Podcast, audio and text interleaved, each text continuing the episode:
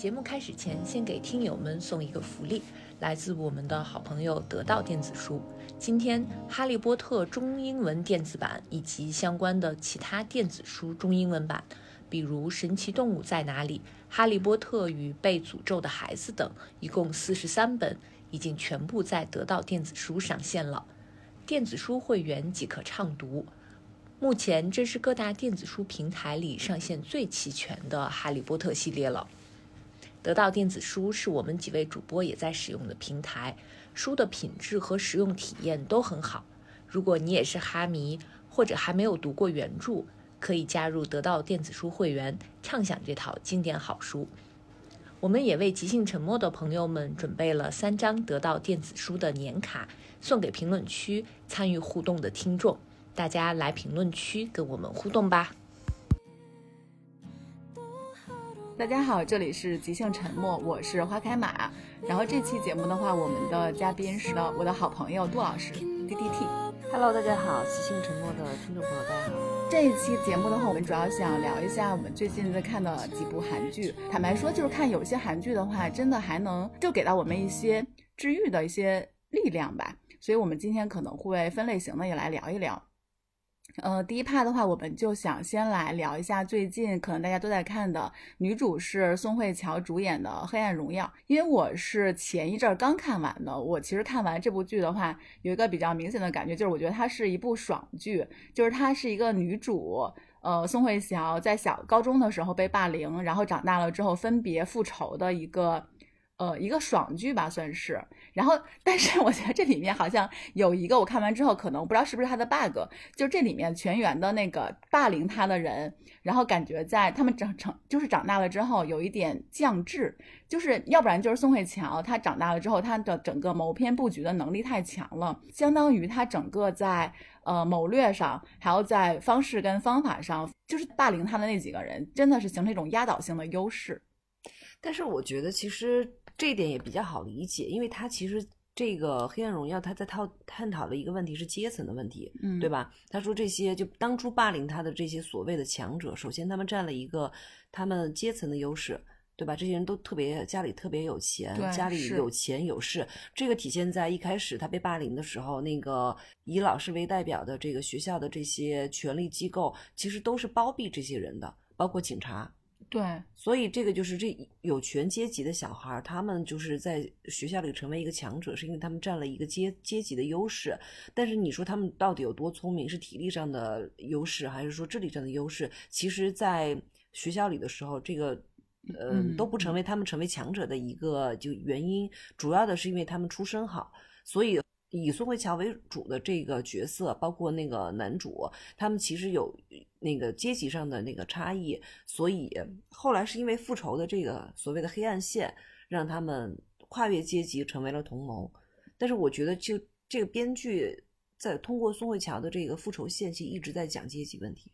嗯，还包括我有一个印象细节会印象比较比较深，就是宋慧乔她后来就是通过她一步一步的操作，她当上了呃那个小学的一年级二班的班主任。然后她在那个上课的时候，她讲一句话，她说在我的教室里面，不管你们爸爸妈妈是大概意思就是你们爸爸妈妈穿什么样的衣服，然后就是呃就是住什么样的房子，对，住什么样的房子，然后在我的教室里大家都是一样的。所以其实我觉得这里面好像也很清楚的点明了。嗯，就是你刚才说那个阶级的问题，就他的教室里是没有阶级这回事的。嗯，对，是。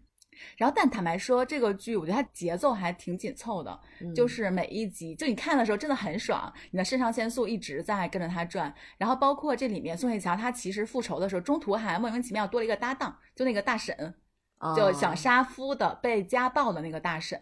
对我觉得这里面大婶还承包了一些笑点，就让这个剧有一些温情的那个部分。因为大婶有的时候还挺搞怪的，包括就是呃每次他们俩执行完 算是执行完任务吧，然后他就会想吃鸡蛋嘛，然后他就会说。呃，大婶就会说，哎，她说我发现我还挺适合当个那个特务特务的那种。然后宋慧乔就想笑，但每次想笑她都会憋住，因为她说她她不想让自己的高兴冲淡她这么多年来一直想复仇的那份就是那份那个决心。决心，对对。所以我是觉得，呃，这个剧就是从整个的节奏跟爽感上来看的话，还还挺过瘾的吧，算是。我觉得这个剧就是典型的很商业，对商业价值特别高的一个一个类型。嗯就是说它是其实这个剧就是复仇爽剧，但其实就像你刚刚说的，说那些嗯欺凌他的人最后都有点降智，这个当然是呃，我觉得是存在的。嗯，就因为你会发现，就就是女主开金手指，对，包括这个大婶这个这个角色，其实是帮他打副线的嘛，要不然一个人没有办法就推动剧情的这个发展。我就觉得说，嗯、他是，但是这个瑕不掩瑜哈，就是你要是很多他细节是不经经不起考究的。嗯但是首先他的小时候被欺凌的这个画面展示，你这个是给你非常强的冲击感，就是为他最后就是所谓的复仇，像那个他要投向投奔那个黑暗哈，嗯屈从于嗯黑暗和复仇的决心，你觉得？你你会觉得就是能感同身受，就是说白了，他是在讲一个恶人的故事，但是因为他把恶人为什么之所以行恶的这个原因，就是讲的特别的呃感让人能感同身受。就是其实跟高启祥是一个道理，就是高启祥 嗯当然，我觉得就这么写，就是咱们咱们其实是，我觉得国家国内的政策其实是嗯比较不允许的，因为我不能颂扬就是、呃坏人，但是其实从剧作的角度上来讲，他把坏人。他之成为坏人之前是这个时代的恶对时代的恶嘛，所谓的就是他有铺垫，让你铺垫的非常能感同身受，然后你就能从他的那个那个情感线，其实坏人都是比好人就是好写的，从戏剧张力来说，因为他可以不择手段嘛，嗯。但是就是他只是需要说让你不能一个纯粹的恶人，但是呢，他让你明白这个恶人为什么就是成为一个恶人，你能对他成为恶人的这个原因感同身受，你能同情他、共情他的话，所以在后面你就能深深的追他这个线，而且复仇就是一个那个类型化的大类，是，我觉得韩剧有一个共同的特点，就是他们会就他们的题材会触及到一些，不管是呃，比如说像那个检察就检察系统的司法系统，司法系统直面嗯那种警察的黑暗，或者是像这部剧，它其实关注的议题是校园霸凌，而且这里面还有一个问题，就是除了校园霸凌，其实像当时那个警察，像你刚才说的警察跟他那个班主任，其实都是这种霸凌的一个帮凶。嗯，就是他其实他是敢直面这些议题的，然后探讨这些议题。但是这部剧他给出的解决方解决的方案就是说，女主她自己会完成这个复仇。我觉得这可能也是。就是当我们在面对一些不公正，尤其极度不公正的时候，大家心里面有一种，就是你心里面可能会有一种，呃，当你求助法律、求助正规的途径不行的时候，你可能会有一种期待，就是你期待自己变成一个强者，我可以自己完成这场，这就是这场，呃，算是复仇吧。所以我是觉得，在这个角度上来说，这其实体现了韩剧他们一向会关注一些现实层面的问题，然后只是说他给出的解决方案是一个偏理想化的一个。呃，就是更热血一点的一个解决方案。我是想说有一点啊，就是他是不是真的就是嗯。真的就是明白自己一定能逃脱这个法律的制裁，我觉得还存疑。嗯为什么呢？因为那个大婶当时不是说嘛，她说我帮你实现这个事情，但是最后她希望跟女儿一起吃饭啊哦什么的。哦他说我哦骗了你，她说你不可能跟女儿一起吃饭了。她给她那个女儿筹了一大笔钱，让她送对他女儿出国。她说就是你以为我们所所谋的是什么事情呢？她说我们所谋的就是杀人放火嘛。嗯那最嗯后你肯定要承担那个所谓的就对杀杀夫的这个那个责任，但是你愿意就是让你的女儿看到她的母母亲杀了她父亲吗？对，就这个事情，他说你以为我们好像是还还能就是逃脱法律制裁、温馨的吃饭吗？不是，你一开始就要有这个决心，就是我我们会最后也是会那个向法律。被被法律约束的，或者对我们要付出代价。我觉得这一点，其实我觉得就是比他要逃脱法律的制裁，就没有那么理想化的，他还是偏我就我就觉得，我觉得这一点其实更好，就是因为其实我选择的那条道路是充满荆棘，而且我愿意付出这个所谓的代价。还有一点是，我觉得他这个比较有意思的是，那个男主，那个男主他就是就是那个医生是吧那个医生他是很明显的是一个贵公子，然后他的人生是比较明亮的。但是，所以你看，他父亲被那个一个患者患者杀死了以后，他后来患上了那个 PT，就患上了那个心理上的疾病嘛。嗯然后当时他一直他接受的就是属于接受的找心理医生来那个就治疗他心理的那个创伤。对但是后来你你记不记得，嗯他后来就其实是在演演了一个被治愈的人，但实际上他从来没有被治愈过，因为你想。这个世界上是有绝对的恶的，杀他父亲的那个人就是个绝对的恶。因为那个他杀不仅杀了他的父亲，他还一直在监狱里给给他他写写信信，写的全部都是他杀他父亲的那些细节节，所以他是个非常就是他就是一个纯粹的恶人。但这个时候就是如果我们的主流社会是说我们要原谅，就是当你就我们就说嘛以。以德报怨，就我们的主流思想是在讲以德报怨，但是我很喜欢的一句话就是我们不能以德报怨，我们要以直报怨。以德报怨，何以报德嘛？嗯所以当有一个人，就像像女主跟他说我要屈从于黑暗嗯和嗯复仇的时嗯候，和仇恨的时候，感觉男主才被治愈了一对，，因为这个他说了这句话以后，当时一下男主就说了，就那我就愿意就为你赴汤嗯蹈火的时候，你看一开始他是劝，呃，劝安嘛，对吧？他是希望女主不要去做那些就是违反法律道德的事情，但直到女主。剖剖析他的内心，然后屈从于这个复仇和黑暗的时候，这个男主突然一下子知道原来还有这种选择，他突然被治愈了，然后紧接着他就去告别了他的心理医生，对说这么多年我从来没有被治愈过。是，哎，你说到这儿，我突然想起了韩国还有一部电影叫《密阳》。密阳那部电影，它其实探讨的是一个我们如何对待宗教的问题。就是密阳的那里面女主角，她的小孩儿应该是，呃，哦不，她的丈夫应该也是出什么事，反正就死掉了，也是被别人杀死的。就是当她搬到一个叫密阳这个地方的时候，所有的人都，因为他们都是信某种宗教的嘛，那个宗教又告诉你说你要原谅，你要原谅。然后，但是女主她也开始，她也想试图去原谅，后来发现她发现她做不到，所以我觉得那部电影其实就是在探讨说宗教到底是什么，或者是说宗教告诉我们那些你到底真的呃，就宗教告诉你那些到底真的能帮助到你吗？所以我，所以你刚才说到这个的时候，突然想起了米阳那部电影，就感觉很多韩剧，他们就算是像《黑暗荣耀》这种，它其实是比较偏类型化的一个商业片，但是其中它探讨的议题，一个是像我们刚才说校园霸凌，它其实是一个社会性的议题，还有像刚才说的那个，到底什么能直面你内心，到底什么能真正的。就是解放你、解救你，是宗教吗？是某种说我们被灌输的说以德报怨这种吗？还是说你自己去？哪怕是面向黑暗，走进黑暗，你自己去解救你自己。我觉得他探讨的议题其实会更丰富一些，就不是很单单向度的那些。所以我觉得我看韩剧，我并不是什么火看什么，很多嗯韩剧当年火的时候我都没有看。但是我看韩剧其实就跟我们读书一样，我是喜欢一个导演或者是一个编剧，我会按图索骥，然后根据这个编剧和导演的那个作品去嗯重新嗯去看。所以就是。有有些就是剧，我是这几年才看的嘛，嗯我也是因为就是按照编剧去寻找的。《黑暗荣耀》的编剧，你刚好就是编剧和导演，其实都是在韩国有很成功作品的对编剧和导演。他的导演是安吉浩，就是之呃，他导演还有一部比较有名的那个作品就是《秘密森林》，然后嗯编剧是金银书。金银书的话，我觉得很多人应该看过他的，他编的很多作品，像之前我们看的那个《鬼怪》，还有像《继承者们》，还有像那个《太阳的后裔》，其实都是金银书的编剧作品。我呃刚好是那个呃，鬼怪是我前段时间刚刚重新再看了一遍，嗯嗯还有一个是那个秘密森林。秘密森林是当年我没看，然后我重新把它找过来看的。嗯然后秘密森林就是。呃，秘密森林虽然是那种所谓的现实主义题材，它是那个嗯、呃、讲韩国的司法黑暗的嘛，但是其实我觉得它的那个就是叙事化的这个手段，其实还是比较偏爽剧，它的节奏节节奏非常好。对，是，嗯，嗯，当时哎，我想想，《秘密森林》我都已经看过两，因为它已经出两季了嘛。嗯今年不知道会不会会出第三季，我每次都是新出的时候，我就会第一时间看，因为我比较喜欢女主裴斗娜，就裴斗娜的剧我基本上都会第一时间看。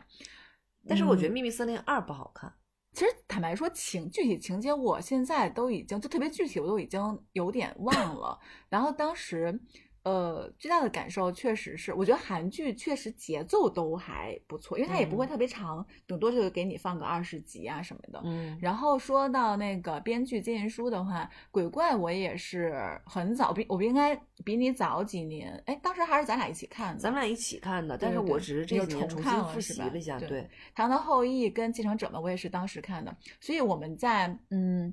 我刚才看到那个金银书这几部作品的时候，突然就想到说，其实他的他编剧的作品。内核都会，就是内核都会比较聚焦，像鬼怪呀、继承者们，还有像那个太阳的后裔，其实它的内核都是爱情，只不过是嗯说他在爱情之外，他会加很多东西。然后我觉得这些这些作品就是有一点比较难能可贵的，就是常看常新。就第一遍像鬼怪嘛，第一嗯遍我就觉得是爱情嘛，就觉得嗯我很喜，因为我很喜欢那个女主啊，金高金高银银，对，就单眼皮，觉得很嗯可爱。嗯然后里头的他的服化道也做的很好，而且还做了一对那个男男 CP 嘛，就是那个呃死神和那个鬼怪哎，的那个这感觉是不是最早的一个？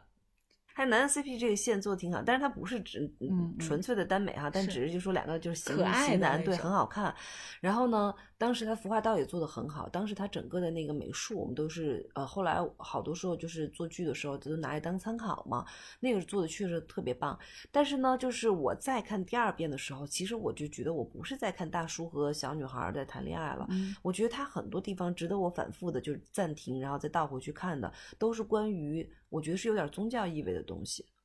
嗯，哪些呢？就比如说当时，嗯，你想神为什么就是其实是对于鬼怪他能长生不老，其实对于是对于他的一种惩罚。虽然他是被那个。嗯，是一个含着巨大冤屈去死的一个功臣嘛，因为他的王就是功觉得他功高盖主，最后就是听信了就是奸臣的那个谗言，所以要把他赐死嘛，然后还杀了他的妹妹和他的就是全家老小嘛，所以他是怀着巨大的冤屈去死的。但是实际上他是一个武将，他的就是杀伐征战，他的那个剑上是沾了很多人的血的，所以就是神当时说就是要让他体认到生命的力量。就是，所以当时就让他变成了一个不生不死的鬼怪嘛。最后他会，他爱的人，他在意的人会在他的身边一次次的死去，他就要一次一次的承受这种痛苦。所以这么几百年了，他活了九百多岁嘛，然后就是他其实一一心求死，就求解脱，但只能等鬼怪新娘出现了以后，能拔出他的这把剑，他才能就是回归于虚无嘛。就说他好像能活得这么久，对他来说，因为长生不老对于很多人来说是一生所求，对吧？嗯但是对于他来说，真正的长生不老又是一种惩罚，嗯他是恩赐又是一种惩罚。嗯但是最后就是当他跟这个鬼怪新娘出现产生感情了以后，就后来发现，如果鬼怪新娘不拔剑的话，鬼怪新娘的存在就没有意义了，所以他就会死。然后就是他们俩只能活一个，就是这个就是一个就是爱情的巨大的命题嘛，嗯就是一个两难选择的时候。后来就是他就会觉得神的不公嘛，为什么要创造这种所谓的囚徒困境来考验他们嘛？但是后来神说，我从来没有就是指定命运，他其实我只是问问题。然后就是这些人的就是哦选择是回答，来你们回答回答，嗯对，所以我就觉得这个就是还挺有意思的，而且后来最后事实也证明，就是说，并不是说，嗯，神就是只给你了就是这个选择，其实有的时候你的选择会创造另外一扇门。因为我还想起一个事情，就是中间这次我复看的时候，我关注的一个点，就是鬼怪它其实也是作为神的一种嘛，嗯它有的时候经常会参与一些人世间的那些事物，它经常会给别人递那个三明治，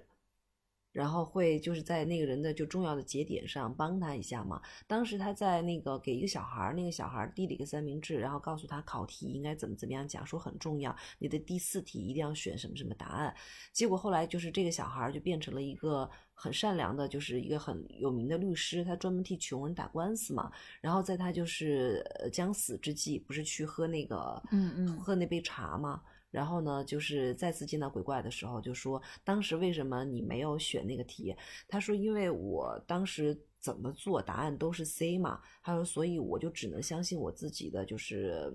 这个答案。然后他说很感谢，就是当时你相当于就出现神迹嘛，给了我那个三明治嘛。他说。其实我这一生就是给过很多人三明治，就是像就是很多人像你一样见证过神迹的存在，但是呢，只有你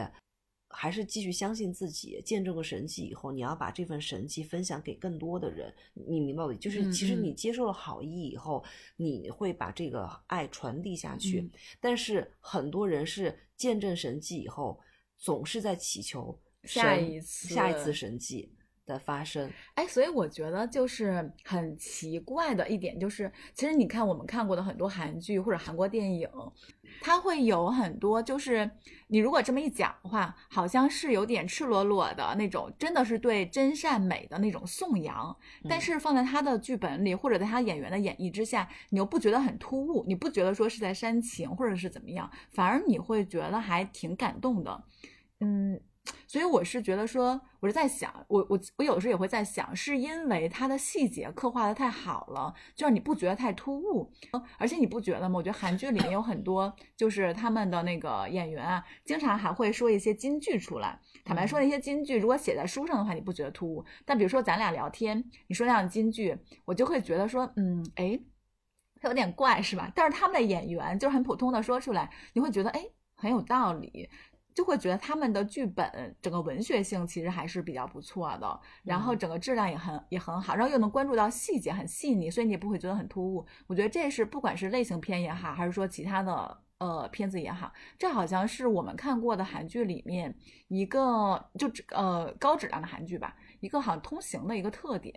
所以我说韩剧确实做的非常好。除了他们的工业化，就是说类型化的东西，不管它的节奏、人设和它的故事内核，其实确实能吸引你的注意力，让你一集一集看下去。但是呢，它又不仅仅是一个快消品。因为为什么韩剧我们就过几年还能就再拿出来重新复习？你就是就是温故而知新嘛，你还能看到其他的地方。我是觉得他做的还是挺有深度的。是，嗯。我觉得是一方面，可能是因为韩国它整个的，就是它的文化的土壤其实是相对来说是还是宽松一些的，就很多议题你是可你就是可以触碰的。因为像文学或者所有的创作，其实你如果限制太多的话，这个创作其实就不存在了。对。还有就是他们的编剧，我觉得他们的编剧，韩国可能会比较重视编剧这条线，所以他们的整个编剧的素质、文学素养，然后其实都挺强的。很嗯。韩国的编剧在韩国的影视圈里的地位是非常高的。嗯，我记得当时看了有一个是哪本书，当时就是讲了一个就是编剧界的趣闻。当时是讲谁啊？就是嗯，好像有编剧有一个大演员，嗯，我忘了是金喜善还是谁啊？当时改了一个大编剧的词，然后后来那个编剧就是又写了个角色，就专门讽刺他。但我是觉得，就是人家确实厉害，就是。嗯，前一阵儿咱俩还聊了另外一个，就你推荐我看的那个韩剧《我的大叔》。其实《我大叔》我也早就知道，但我一直没看。是你看了之后，你跟我说非常好看，然后让我也去看，我才去看的。我看完之后，我就发现《我的大叔》的编剧，呃，这个编剧叫我看一下，这边叫朴慧英。然后他其实也是我的我的解放日志的编剧，因为我的解放日志也是一个我非常喜欢的韩剧。我其实就是我的大叔，我当时也没看，因为我以为他是一个那个这个杀手不太冷用的那个大叔和小女孩谈恋爱的这个故事，而且他的演员我感觉特别商业化，所以当时我就对这个项目其实不是特别感兴趣。在他正火的那几年，我是没有看过的。我看这个剧也是因为这个编剧，我是看了我的解放日志以后，我觉得。现在韩剧已经可以这么叙事了吗？这么就是拍片子了吗？我觉得非常震惊。这个就是我们刚刚想说的，像那个鬼怪也好像那个太阳的后裔也好，它是某一种类型，它是可能更偏商业性的。那韩还有一类我们比较喜欢的韩剧，我是觉得它已经不是电视剧了，它就是文学，它文学性真的非常强，包括它的取材、它立意以及它的表达方式是文学性非常强的。就是我的解放日志。我是看了《解放日志》，我当时非常诧异，就是因为我也是做这个行业的嘛，就是比如说我们行业的一些所谓的市场化的标准，我当时看的时候，其实我是极度困惑的，我就想说他到底怎么能这样拍呢？就完全不符合我们所谓的商业逻辑。但是，而且我当时一直在追问说。这个其实片子是你推荐给我的，对，是解放日志是你推荐给我的。然后当时我一直问你，你觉得好看在哪？就是因为我在我们所谓的商业逻辑里头，还有我们的剧组逻辑里头，我已经就找不到一个标准了。但是他还能做出来，确实好。但是我想知道你们作为普通观众，你到底觉得好在哪里？所以我一直在追问这个问题，因为它太反常了。然后因为看了以后，我真的觉得非常好。而且说实话，我看这个的时候，刚好是那。呃，疫情的那三年，我们又不能出去。我我当时是因为我们刚好就是整个隔离，嗯嗯，我在隔离期间看的。然后我会觉得，呃，这个确实也是一个后疫情时代的一个作品。它是人在那种所谓的就是没有出路、被困住的这个人生里，他开始来展。深发的一种议题，所以我觉得非常好。我是看完这个以后，我再去看的《我的大叔》，我觉得这两个就是有一脉相承的地方。是因为编剧一直在关注的都是那种边缘性的人。其实像《我的大叔》也是，虽然《我的大叔》是比较呃商业化的一个就是我觉得没有那么现实层面的东西，因为它很多设定其实稍微也有点飞，但是嗯我觉得在它的这个剧本逻辑里头是合理的哈。但是其实你看到最后，你会觉得他讲大叔的那个沉默寡言的中年人的那个状态，非常的就是真真真切。因为当时其实他我看了一篇他的采访，说为什么会有我的大叔的这个。这个就是脚本，其实他一开始不是为了讲那个大叔和萝莉的爱情，他是想讲一类人，是讲哪类人？是像我的大叔这样的，本来就比较沉默寡言，而且背负了很多东西，他没有渠道去抒发，对他承受了很多呃悲苦，但是他没有办法展现自己把这个选择，把这个就是所谓的人生的沉重给咽下去的，这样的人，感觉自我封印了那种。他想讲的是这样的，就是沉默寡言的中年人，想他们其实你想没有话语权的话，你就是不被看见，你没有叙述权，但是他们的人生就是也很值得被书写和被看见。他讲了这样子的一个故事，所以我真的是觉得他所有的这两部作品都是让我觉得特别被治愈。是，嗯，其实对于我来说，比如说我看像那个《黑暗荣耀》或者是鬼怪什么的，我可能会更多地把它当成一个消遣的东西嗯来看，只不过是说是一种很好的消遣。但我在看我的大叔跟我的解放日志的时候，我很投入。就是我觉得可能是因为我们是做文化行业，平时看书会比较多。我看这两个作品，我有一种看书的感觉，就是你投入进去之后，你真的会把自己也想象成其中的某一，就就你能在他们身上找到你的影子。我觉得这一点跟我看书的时候特别像，像我在看。那个我的解放日志的时候，我觉得那个剧看得我很感动，就是因为就是一家三姐弟吧，姐姐，然后呃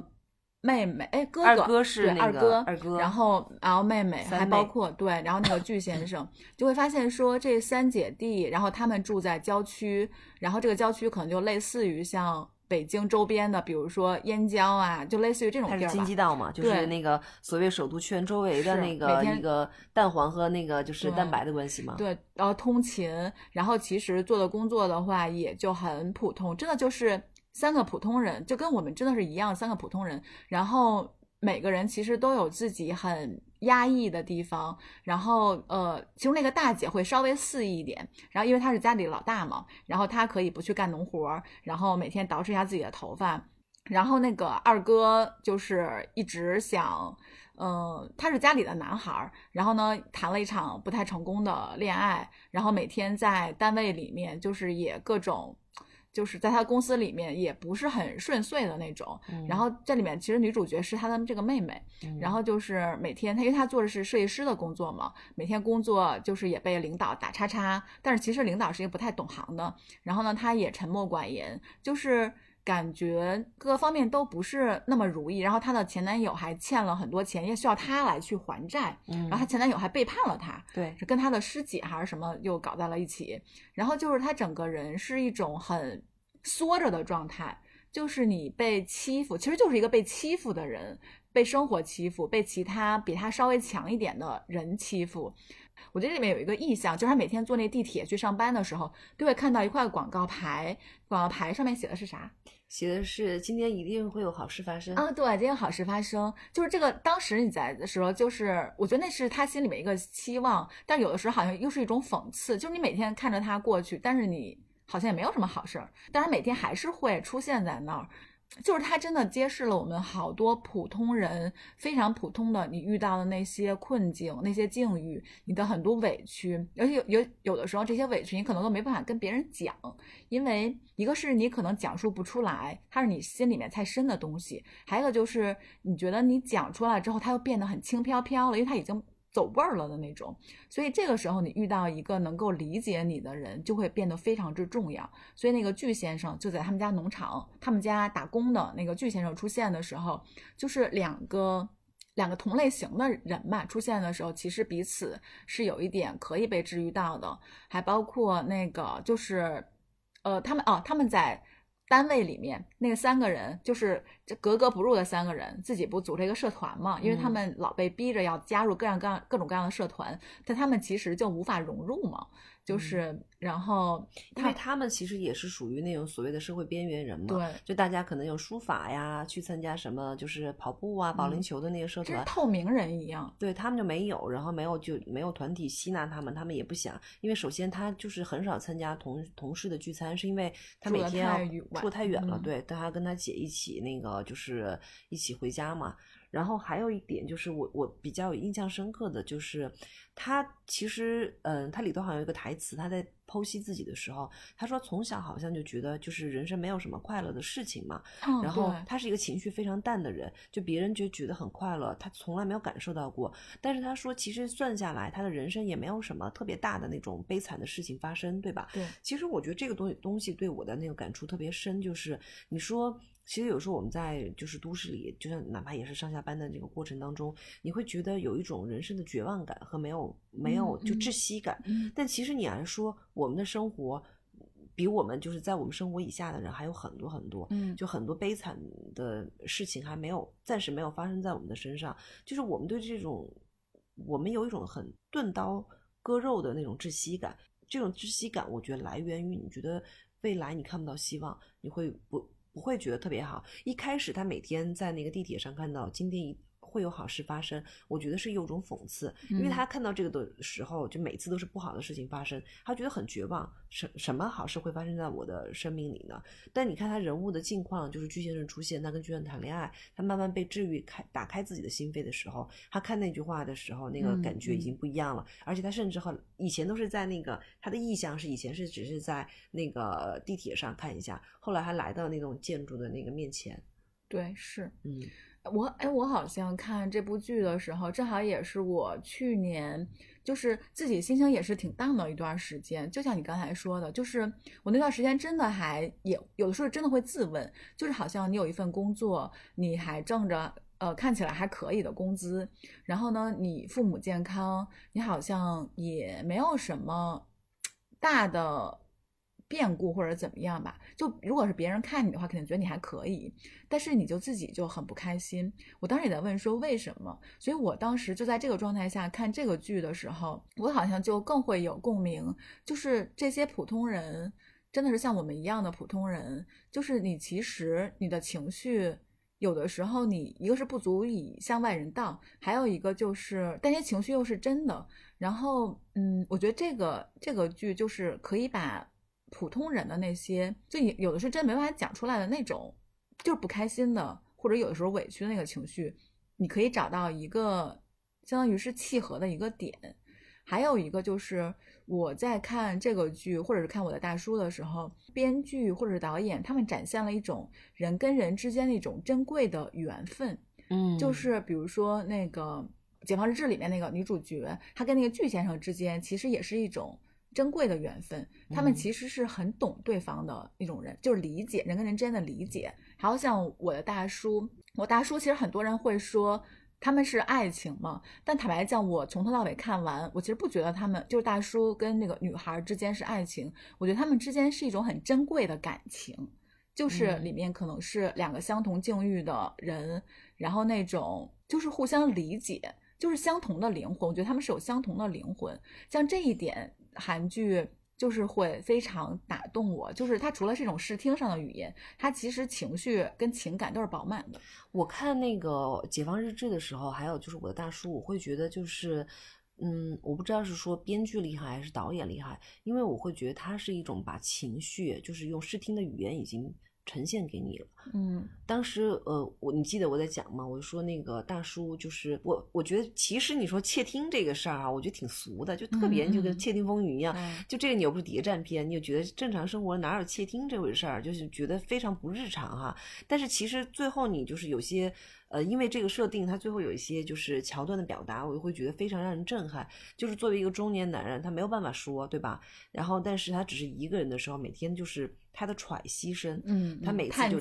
推着那个就是就疲乏的身体，就是他就是一个人的时候在雪地上，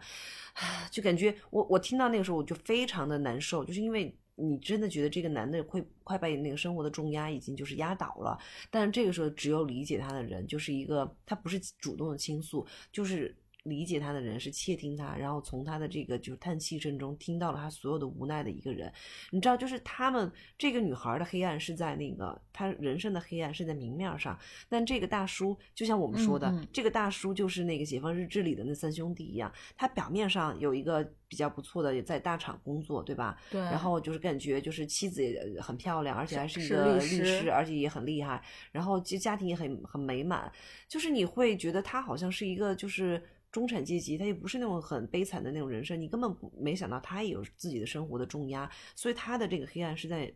是在那个暗处的，是不轻易就不能没办法轻易让别人看到的。但这个女孩就是通过窃听这个事情，嗯知道了她有她的困苦和黑暗，所以她是能找到了一个同伴的那种感觉，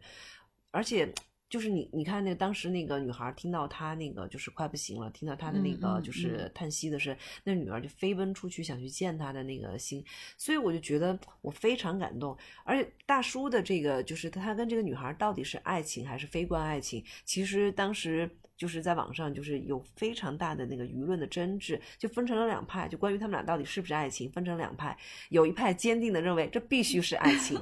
然后还有一派就觉得说，这是一个超越爱情的，类似于亲情，或者你想说的，它可能比亲情更甚的，是一个非常难得、世间很少有的一个情感。我呢，当然就是因为看了以后太投入了，就你很希望他们两个能这种感情能继续的走下去，所以不管是爱情也好，就亲情也好，你希望它不是一个阶段性的产物。但是说实话吧，就是其实我觉得爱情来形容这段关系的话，确实是把它就太是小而且太小浅了嗯，对，我觉得可能是，呃，我觉得，我觉得跟年纪应该还是有一点关系。比如说，以我现在的心境跟年纪来看的话，我会觉得说，爱情其实只是所有感情中的一种对，但是其实感情是一种很深厚，它可以包括很多东西，就是包括我们跟家人之间的感情、跟朋友的感情，或者你遇到一个真的互相懂得理解，哪怕说不强联系，但是你。一个互相理解的人，我觉得这些都很珍贵。所以我在看这个剧的时候，我确实没有往爱情那儿想，我甚至不希望他们之间是爱情。嗯我觉得纯粹是爱情的话，就太狭隘了。我觉得编剧，我揣测啊，我觉得编剧写的他们之间其实就是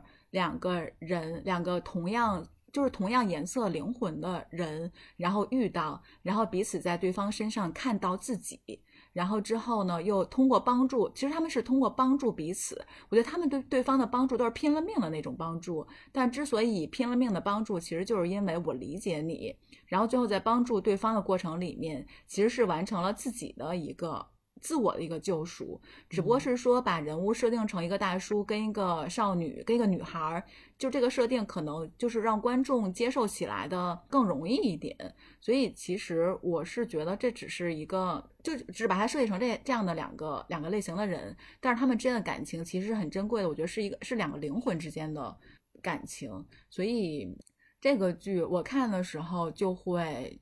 我确实肯定是非常坚定的非爱情派。然后我在看这个剧的时候，还有一点让我觉得很感动的，就是或者很还就是又感动又好玩，就是三兄弟的感情。男主是他们家的老二二哥，嗯就是他这个性格，其实他们家人是很了解的，就是他嗯背负的东西，其实他家人是理解的，包括说。老大，他大哥是离了婚，然后被老婆嫌弃，也没啥工作。然后女儿结婚的时候，那个礼金他还要偷的那种。然后三弟的话是一个导演，其实是成之前成功过，年轻的时候成功过，但可能只拍了那一部片子之后，他就没有什么作品了，而，且还是怀才不遇，对被对艺术有追求的对对艺术有追求的。后来就是说，其实他内心是对于成功有渴望，但是其实他又在用另外一种方式逃避。对就你看后来宁愿去当清洁工、扫厕所，他也不拍那些，是，所以就是这他的哥哥跟弟弟的性格其实是比较外化的，就是包括他妈经常在家里打他们两个呀，骂他们两个说为什么还要再啃老啊什么的。但是你看二哥回来的时候，他妈妈从来没有骂过他二哥，然后他妈妈其中有一句台词，大概意思就是说，从小就是他二哥不会去争取什么。就是他其实从来没有把自己的要求跟需求很明确的表达出来，就他从来不表达，我觉得太懂事儿了。他从小就是一个应该就是一个很懂事、让人心疼的小孩儿长大的。你你记不记得韩国好像就是对于就是老二这个是这个身份，好像就是 很多都在讲。一九八八里头不是嗯德善也是老二是嘛，对吧？也会讲这个问题。姐姐就是是因为第一个孩子嘛，嗯然后弟弟会被宠爱，对，会被宠爱。然后，所以我觉得老二的这个就是老二困境嘛，其实是嗯韩国很多作品都会在讲的。但是我觉得我很感动的，就是像说他的，你你感觉他不是一个。呃，三兄弟好像就是感觉两个就是哥哥弟弟都不成器，就只有那个所有的重压，整个就是原生家庭的重压。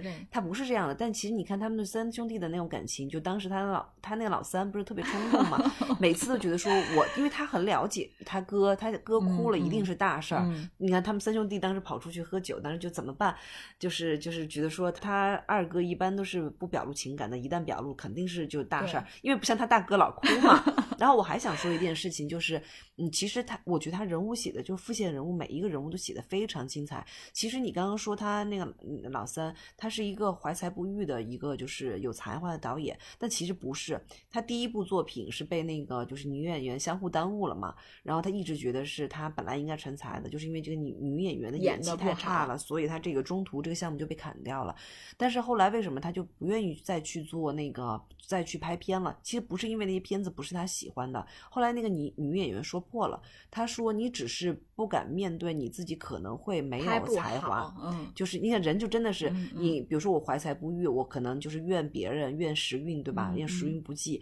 但是如果我真的就是投入了全部的那个身身心去做一件事情，最后还是没有成功的话，我会不会怀疑我自己？对就跟你成绩考不好，哎，我没努力，但是我如果用了一百二十分的努力，但是我还是是只能考个六十分的话，我会不会怀疑我自己？其实脑子不是那么聪明。击很大。对，嗯我就我我我后来想说，就是为什么这个片子我觉得它非常好，或者成成为一个经典，是因为它确实除了它的主题，它的主要人物写的很好，它的副线人物每一个都写的非常饱满。但是相比之下啊，我就觉得春春夜没有那么好看。我春夜嗯也是后面补了，我觉得春夜那个情感，它讲婚外恋，哎，不是婚外恋，就是那种相当于一个劈腿的故事，就是你在一段关系里再遇到真爱，你会怎么选择的故事。但是其实你想，嗯，她那个女主也有一个妹妹，一个姐姐，对吧？对是，但是后来你会觉得她的体量是一一样的，然后但是她所有的细节都是在男女主的情感纠葛上。她的姐姐妹妹，包括她姐姐，就是有一个不幸运的幸福的婚姻，包括那个她被家暴啊什么的事情，但是其实他都没有花笔墨去刻画这些这些人物。最后你看完了以后，你会觉得他姐姐和他妹妹都对我来说是一个面目模糊的人。嗯，就很他可能只是一个工具人的一个就工具人，所以后来我会觉得，就是这一部剧吧，就是很单薄。就是还说回我的大叔跟《解放日志》，我就会觉得这可能是我去年看过的韩剧里面，我去年看过的剧好像也没有那么多，好像以韩剧偏多吧。真的还是我比较喜欢的两个剧，就是我们普通人，你能在这部剧里面，你能你可能有一部分也能被剧里面。所治愈，就是因为你跟这里面的人有点太像了，他们身上总是有你的影子，嗯，所以我是觉得，就是在看我的大叔或者是我的解放日志的时候，会感觉说，好的作品，不管是文学作品，呃，书籍或者是影视作品，其实它有一个功效，就是它像一一面镜子一样，就是你在这部这本书里或者这部剧里，你有一种自己也会也被看见了的那个感觉。我觉得这个感觉，起码在你在看这部剧或者在看这本书的那个时间或者那段时间，它会对你的帮助，就是好像你有那么一点点答案，好像有那么一点，就跟这个电视剧里面的人要有一种被解放了的感觉。但是坦白讲，就是我们已经这么大了之后，你会发现说，人生其实也很长，答案有的时候可能只是此时此刻的答案，或者说解放，它只是此时此刻的一个解放，就是它没有一个恒定的把这个问题对一劳永逸的把这个问题彻底解决了的那种解放。我觉得在《解放日志》这个电视剧里面，最后那个结局，每个人好像在那一刻都解放了，但是好像也并不是一个说彻底的一个解放。其实，所以他们那个解放小组，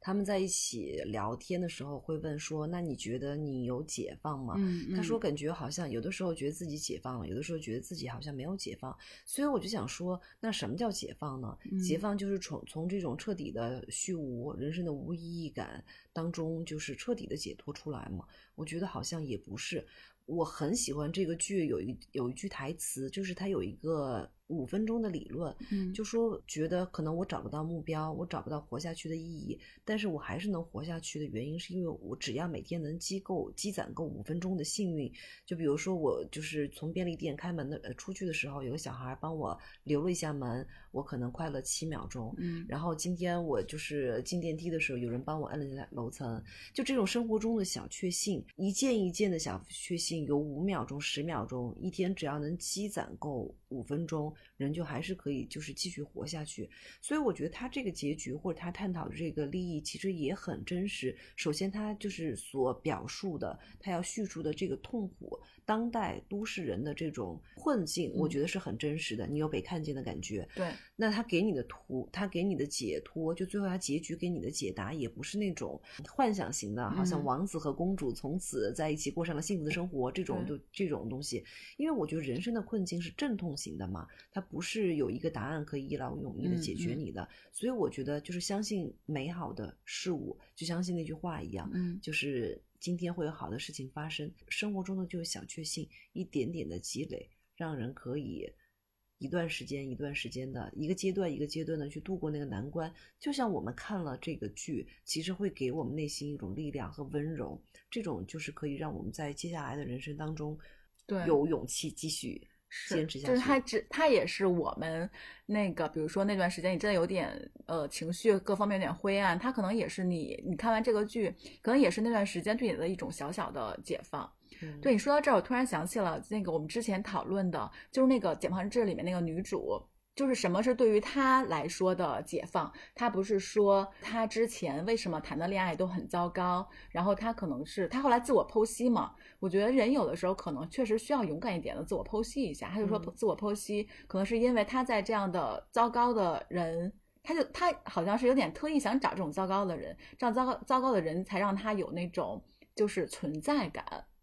是让他觉得，嗯、自己一一直是因为他在所有关系里自己都不是主动放弃这个关系的人，他都是被别人抛弃的人。嗯为了就是不让自己觉得是我的问题，因为从自己身上找问题太痛苦了，他原话里好像这么说的，所以他才说我我的存在好像是努力证明那些离开我的人都是混蛋，嗯这样我被离开才不是我自己的错。对，是，还包括那个二哥，最后你看他前面就是特折腾哈，又要买车，然后后来又自己又创业，然后怎么样？但他其实最后做的那个职业是，就阴差阳错进进那个教室，其实那个教室是一个殡葬师的一个那个教室。他最后就是虽然是半半开放性的一个结局，但我们猜测他可能就是他有可能会从事这个职业，因为就是包括前面很多铺垫啊什么的感觉，这好像是跟他就跟他这个是人生的意义感。对，因为你看他讲了很多，就之前他会觉得在那个公司不不愉快嘛，是因为没有钱，因为就是每天就是嗯通勤花了太多时间，嗯都不能跟女朋友谈恋爱，所以他嗯想买车嘛，他爸不同意，对吧？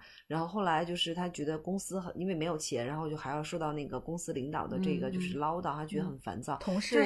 对他的人生永远都是就是就是感觉就充满了抱怨嘛。但是后来你看他就是辞职了以后，有了自己的车，有了自己的店了，但是他人生还是没有快乐，跟他女朋友分手了嘛，最后。嗯所以我觉得他是从在别人的送别人离开这件事情上找到了人生的意义感。所以我觉得韩剧，起码就是我们看的这两个韩剧，它娓娓道来的故事里面，好像最后能帮助或者是能能救赎你自己的，其实肯定还得是自己。然后这里面可能会有一些。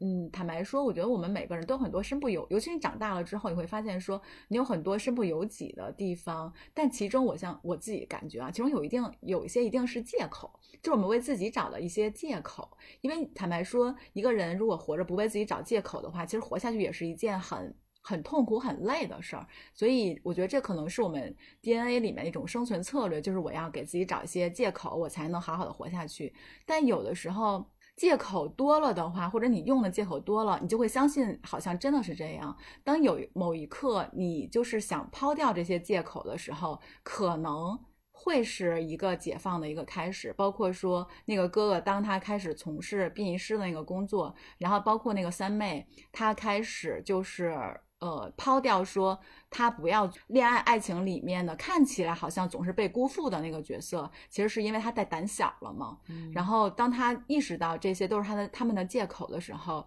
好像你就会有一种豁然开朗的那个感觉。当然不知道说，当你意识到你把这些借口抛掉之后，你之后的人生路是说更宽阔呀，或者是更怎么样？其实我觉得编剧也没有办法给答案，但是起码是说你有了一个新的方向，或者去试一试，或者怎么样的。我觉得这就有一条新的路去试一试，终归可能对于当前的将死的局面来说是好的。我觉得这也是我喜欢这几部韩剧的一个。一个原因吧，就是它让普通人在剧里面感觉你被看见了，还有就是它其实确实没有给你一些就是很虚假的梦幻式的那个答案或者结局啊什么的，它只是就是层层剥，就是一层一层条分缕析的，好像就是在告诉你说，哎，你是不是也可以这样一下？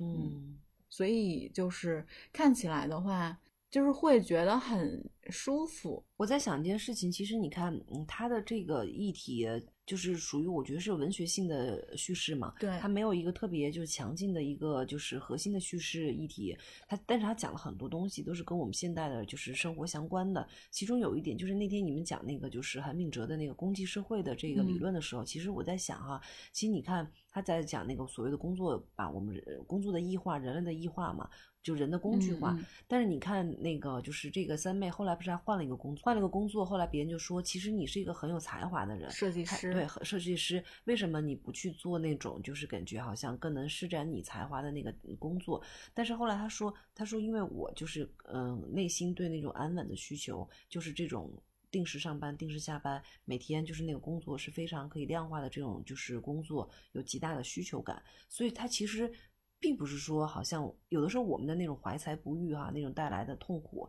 是因为我觉得我相信我有巨大的才华，但是我没有施展空间。但是如果你意识到你自己的这个人除了有才华以外，你还是一个可能内心是对那种需求。对那种很确切的事情有需求，你更对自己的认知更进一步的话，你就不会被那个所谓的功绩社会那种人要功成名就的这种才能才算施展自己才华的这种虚妄的这种概念给裹挟住。对，因为他的那个同事，他同事一直都很欣赏他，觉得他确实有才华，因为他的那个作品好像最后就是被客户给选中了，而且他好像有机会，因为他一开始是属于他们的有点像外包的那种工作，他是外包对，然后但后来其实好像是有可能会转正的，但他还是。是没有做那份工作，嗯，对，哎，说到韩炳哲的书的话，其实，嗯，因为韩炳哲也是一个韩国裔的一个哲学家嘛。然后他确实在他的书里面，他有一个观点理论，其实就是说我们在现代社会看起来好像一切都高大上了，我们就是你有你的，你比如说 OKR 啊，然后 KPI 啊，就是你的所有的，不管是从管理工具上也好，还是从我们的整个我们每个人接触到的科技，还包括你的一个整个的就方方面面吧，看起来好像都变得越来越好了。但是他的理论是说，其实这些东西，就是这些东西对人的异化，其实是。从比如说之前是规训社会的时候，你的规训是有一个确确切的对象的，现在就你知道，对，你知道你反对谁。但现在的话，其实把所有东西都内化给你自己，就变成一种自我剥削。比如说公司给你打绩效，你的绩效不好，这个时候其实你不会想说，首先你不会想说这个绩效这个制度合不合理，你只你只会想说为什么别人的绩效可以是 A，但我的绩效为什么是 C？我我哪里做的不好？所以它会变成就是把人的一个自我的攻击，顺着你刚才讲的。现在的规训会变得更就更隐蔽性，就你好像会发现，你好像会觉得说，所有问题好像是不是都是我的问题？但是其实我们依旧是被规训的。所以像你刚才说的韩剧这里面，它就是它可能也会提出个提出来一个。方向嘛，就是让你去想一想，说你内心真正的需求到底是什么？你看当时那个向彪讲那个所谓的内卷的时候，他说内卷的社会就像一个旋转的陀螺，但是你没有那个退出的机制嘛？对，没有其实你不觉得那个不管是三妹也好，还是那个二哥也好，其实最后都找到了一个退出的机制了嘛？就是我不在。嗯，这个就所谓的，就是你你所谓的自我规训的这个社会里，继续的去沉沦了。我知道我自己想要什么生活，什么生活才能让我体会到真实的意义感以及幸福感，我去选择那种。评价主流评价价值以外的生活是看我的大叔里面，包括他大哥，就一定不让他离开公司嘛。意思就是说，不管你在公司受多大委屈，你都要在公司里待着。是因为有一天他们妈妈去世的时候，比如说，如果你没有公司，相当于没有人来给你吊唁，然后你整个就是追悼会就会变得很冷清。所以其实你想，这可能就是韩国社会的一种那个。规训吧，但他最后还是辞职了。他把所有事情处理完之后，他辞职了，自己开了个建筑师建筑事务所。所以你在看最后的时候，这个演员就是当他有自己的那个事务所的时候，这个人其实立刻明媚起来了。就他处理完所有的事儿，其实你当时看他的笑容其实是明媚的。然后，但是你对比他之前，就是很阴郁的一个状态。所以，我们今天其实聊了从《黑暗荣耀》开始聊，聊到我的大叔，我的《解放日志》。其实他们是感觉这些年我们确实看了很多韩剧。如果仔细想一想的话，确实有一些是类型片，然后有一些是文学性比较强的一种，还包括我们刚才说到的，我们都特别喜欢的《一九八八》，是那种好像又是一种日常的、特别细腻丰富的那种家庭家庭伦家庭片吧。整体上来说，我自己会觉得韩剧的整个的质量其实还是比较不错的。然后里面也会有的时候看韩剧，除了消遣，其实我确实。怎么说？起码在那个当下，感觉也维持不了多长时间。在那个当下，你会觉得就是还有点温暖的。我我突然想起来，我插一个话，突然想起来那个马老师的一个经典的一个桥段，是 有一次他给我发信息，是一九八八，确实是他特别喜欢的韩剧，因为他每年都会拿出来看一次。然后有一次他给我发信息说他在看一九八八，然后说他看的好感动啊，觉得就一切皆可原谅，觉得世间充满了温温情。隔天是星期一，然后呢他又给我发。又给我发信息，说就是一上班就觉得就是生活中充满了戾气，就觉得就是一九八八也治愈不了我。对，看多少遍一九八八，你的原话是说看多少遍一九八八也治愈不了。是，但是嗯，我觉得确实，你说你的人生能被一部剧、一部电影治愈吗？也不太可能哈。但是是说我们的生活里面其实也需要这些看起来没有用的东西，书啊。呃，电影啊，电视剧啊，其实真的是没有用的东西。但我觉得是这些没有用的东西，其实有的时候会更有用，它能让你保持你的敏感。尤其是我觉得在现在一个工业性的、哪哪都是数字化的一个世界，你能让自己的神经是敏感的，就能保持这个敏感度，能让自己的情绪跟情感不会不至于麻木。其实。嗯，是一件挺重要的，就是也挺重要的事。我觉得大家如果不开心的时候，确实可以看看《解放日志》跟《我的大叔》，然后呃，当然开心不开心都可以看像《黑暗荣耀》这种，因为它毕竟是个爽剧嘛。对，这期的话，我们确实聊的会主要聊的是韩剧，聊的可能也会有点散，然后还是大家有时间可以追追剧、看看书，感觉这样生活有趣一点吧。好的，那这期就到这里，谢谢大家的收听，拜拜，拜拜。